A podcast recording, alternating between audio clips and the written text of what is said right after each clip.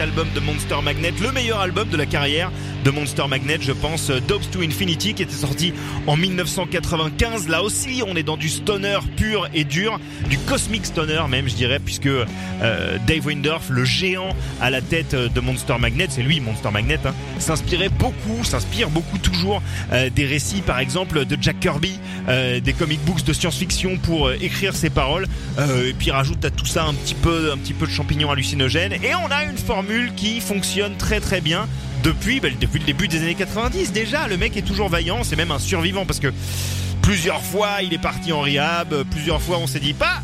On l'a perdu, on va plus le voir et puis finalement il revient plus fort que jamais. Ils sont en tournée euh, actuellement d'ailleurs Monster Magnet, enfin pas forcément en tournée mais ils, sont ils se produisent en live régulièrement et, euh, et moi j'en ai entendu beaucoup de bien de leur dernière euh, performance. D'ailleurs je vous conseille leurs deux derniers albums qui sont super, Last Patrol et Mindfucker, c'est vraiment de très bons albums. On écoutait donc euh, Monster Magnet à l'instant dans Très. Tout de suite je vous avais dit qu'il y aurait un petit peu de old school. On va rester là-dedans avec euh, Marilyn Manson. Marilyn Manson qui sort en 1996 un album qui clairement c'est un petit peu une révolution. C'est euh, l'album de rock qui réintroduit un petit peu de de danger dans un milieu rock et métal qui en manque cruellement après euh, la disparition euh, du air metal de la fin des années 80 et puis euh, du grunge qui s'est un petit peu effacé suite à la disparition de Kurt Cobain. Marilyn Manson vient mettre un petit peu jeter des serpents dans la pièce et voir qui va avoir peur. Et ben beaucoup de gens ont eu peur, particulièrement les associations parentales américaines quand Antichrist Superstar est arrivé dans les bacs et que les gens ont fait Qu'est-ce que c'est que ce truc Eh ben c'était Brian Warner, Marilyn Manson, produit à l'époque par Trent Reznor, qui avait des doigts en or. Euh, tout, ce qui touchait se transformait euh, en, en excellente vente. Et cet album, euh, Antichrist Superstar, reste parmi certainement dans le top 10 de mon panthéon personnel. On va écouter tout de suite Dried Up, Tied Up and Dead to the World. Vous écoutez très heavy. C'est Marilyn Manson sur Rock Folk Radio.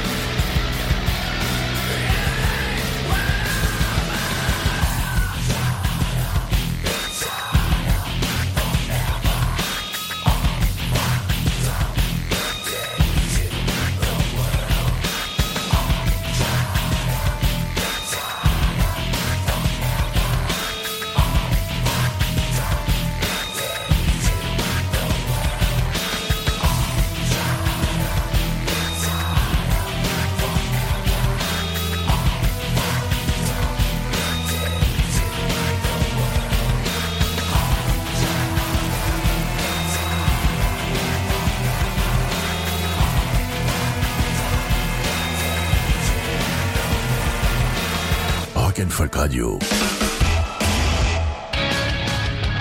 Rock'n'Folk Radio.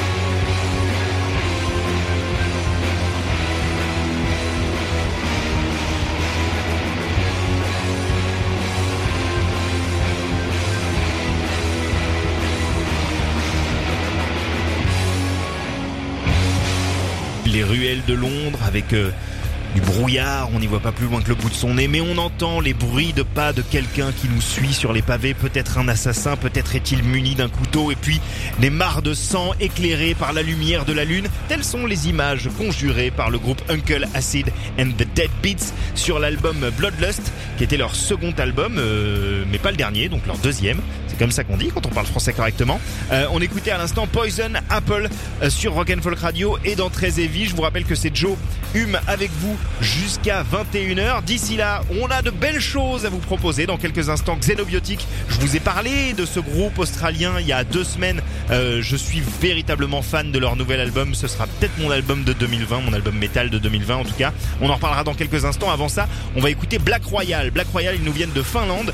Ils viennent de sortir leur deuxième album, Firebride, qui euh, raccourcit les compositions du groupe. Ça va droit au but avec une atmosphère démoniaque et des riffs euh, fantastiques servis par une production hyper crunchy. Le morceau qu'on va écouter tout de suite s'appelle Pagan Savior euh, et à l'approche de la journée internationale du droit des femmes, pourquoi ne pas écouter finalement cette ode à une sorcière païenne qui se présente de la sorte? je suis l'infini, je suis la lumière, je suis la harpie, je suis une sorcière, je suis tout sauf l'esclave obéissante, une femme puissante et érudite, voici votre plus grande peur. Bon bah moi je, je lui prête allégeance directe, on écoute tout de suite Pagan Savior, le groupe Black Royal, c'est une nouveauté sur Rock'n'Folk Radio et dans 13